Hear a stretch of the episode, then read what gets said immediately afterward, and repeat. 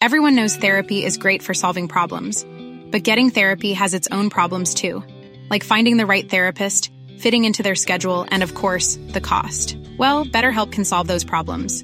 It's totally online and built around your schedule. It's surprisingly affordable too. Connect with a credentialed therapist by phone, video, or online chat, all from the comfort of your home. Visit betterhelp.com to learn more and save 10% on your first month. That's BetterHelp H E L P.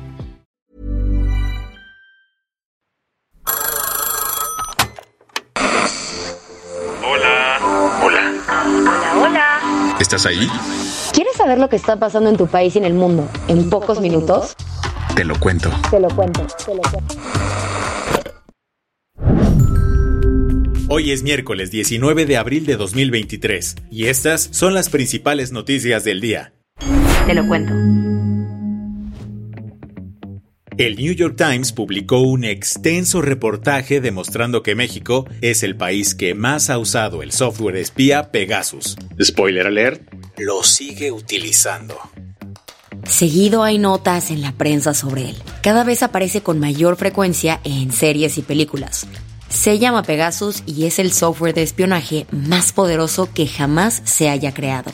Y ahora, gracias a una investigación del New York Times, sabemos que México fue el primer país que lo compró y su gobierno es el que más celulares ha infectado con este malware en todo el mundo.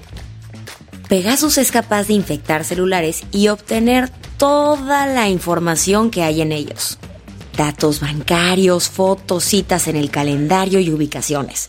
También puede prender la cámara y el micrófono aun cuando el teléfono pareciera estar apagado. Es tan poderoso que NSO Group, la empresa israelí que lo desarrolló, solo se lo puede vender a gobiernos para realizar labores de inteligencia contra terroristas y miembros del crimen organizado.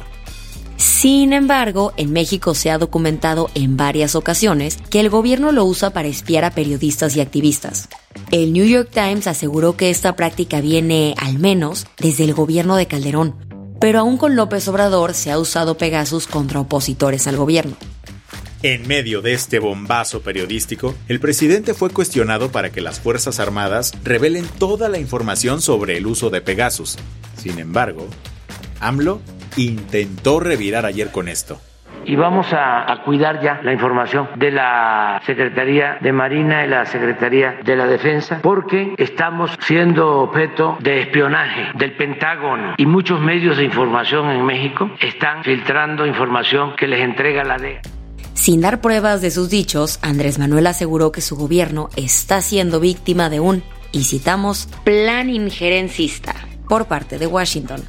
Los dichos llegaron un día después de que el presidente criticara que el gobierno estadounidense haya hecho labores de espionaje contra los hijos del Chapo Guzmán. ¿Qué más hay? Desde la Suprema Corte de Justicia, ayer llegó un revés a una de las reformas más importantes del gobierno de López Obrador. Se trata de la reforma que aprobaron Morena y sus aliados el año pasado para darle a la Secretaría de la Defensa Nacional el control operativo y administrativo de la Guardia Nacional. Esta era una de las reformas que el propio AMLO había dicho que eran prioritarias para su gobierno. Sin embargo, ayer la Suprema Corte la anuló con ocho votos a favor, el mínimo que se requería.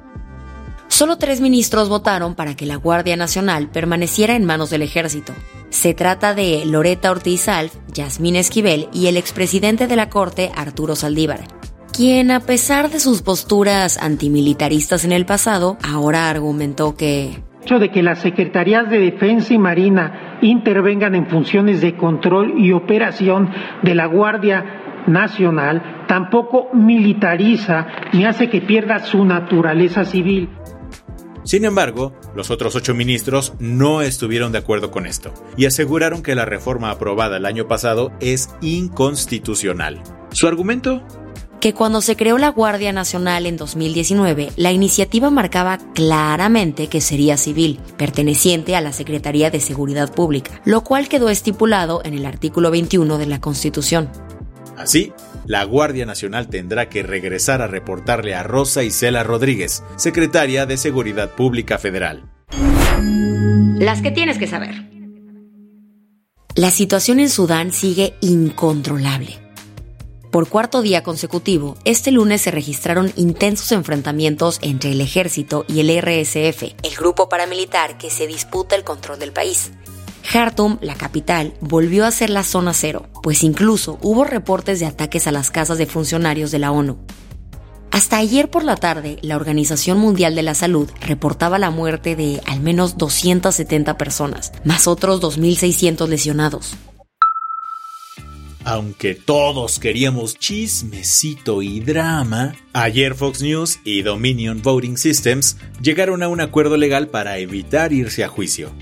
¿No sabes la historia?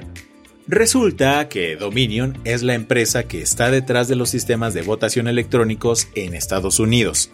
Durante las elecciones de 2020, en las que Trump perdió, en la cadena Fox News se hicieron un montón de comentarios en contra de las maquinitas de votación. Así que Dominion presentó una denuncia por difamación. Para evitar más broncas, Fox llegó a un acuerdo de último minuto para pagarle 787.5 millones de dólares a la empresa y que ahí muera el problema. En Hollywood están metidos en un problemón. Y es que los estudios podrían cerrar pronto ante una inminente huelga.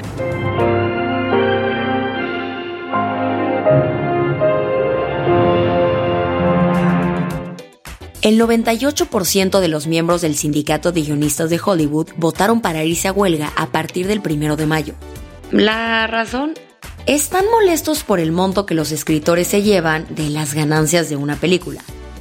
Ahora los principales estudios de cine están negociando a marchas forzadas para evitar el paro de labores, pues la huelga anterior, ocurrida en 2007, causó que la economía de todo el estado de California perdiera 2.100 millones de dólares. Si alguna vez has probado el rollo de guayaba de la panadería Rosetta en la colonia Roma de Ciudad de México, probablemente estés de acuerdo con esta noticia. Y es que la mexicana Elena Reigadas fue nombrada ayer como la mejor chef del mundo por The World 50 Best Restaurants. El jurado estuvo compuesto por 1080 expertos culinarios de 27 regiones del mundo, quienes eligieron a la chef del restaurante Rosetta como la mejor cocinera del mundo en 2023 por armonizar materias primas mexicanas con una histórica tradición italiana. Eso sí, en redes se han compartido muchas denuncias sobre el acoso laboral y encubrimiento en los restaurantes de Elena. La del vaso medio lleno. Seguro recuerdas el nombre de Damar Hamlin. Es el safety de los Buffalo Bills que colapsó a medio juego tras sufrir un paro cardíaco en enero pasado durante el partido contra los Bengals. Pues ahora llegaron buenas noticias desde su equipo médico, porque Damar ya tiene la autorización para volver a jugar fútbol americano. Tras cuatro meses de recuperación, el futbolista recibió el visto bueno de los doctores y en los próximos días se incorporará a entrenar con el equipo. Eso sí, aún tendremos que esperar algunos meses para volver a verlo jugar un partido. Con esto cerramos las noticias más importantes del día. Yo soy Isabel Suárez. Y yo soy Baltasar Tercero. Gracias por acompañarnos hoy en Te lo cuento. Nos escuchamos mañana. Con tu nuevo shot de noticias. Chao.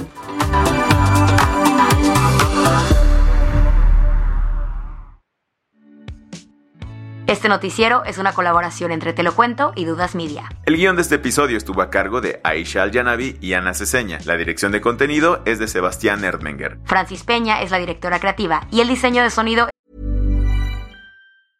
Hey folks, I'm Mark Marin from the WTF podcast and this episode is brought to you by Kleenex Ultra Soft Tissues your ally to help tackle your allergy symptoms this season. I love the change of seasons, but nobody loves pollen and all those other things floating in the air that make you sneeze during this nice weather. Kleenex Ultra Soft tissues are hypoallergenic and allergist approved. So fight back against watery eyes and runny noses without worrying about irritating your skin. For this allergy season, grab Kleenex and face allergies head on.